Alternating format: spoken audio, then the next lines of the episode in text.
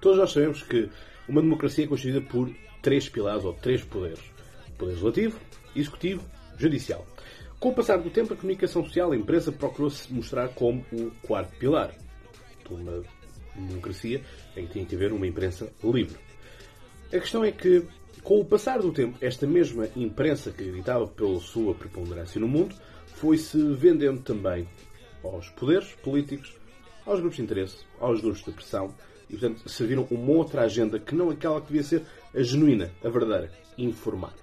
E informar sobre todos os pontos de vista, não interessa qual é a narrativa. São factos.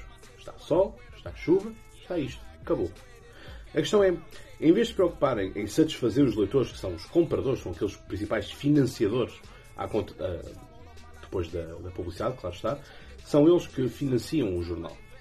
E a questão aqui é, preocuparam-se mais com os grupos de interesse e, preocuparam-se em vender, em prostituir-se mesmo para o poder. Resultado?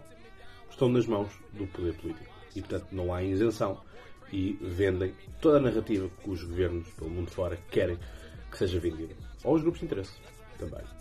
E, portanto, este é agora o preço a pagar pela desvalorização que estão a ter. Enfim, vocês fizeram o vosso próprio caminho, na verdade.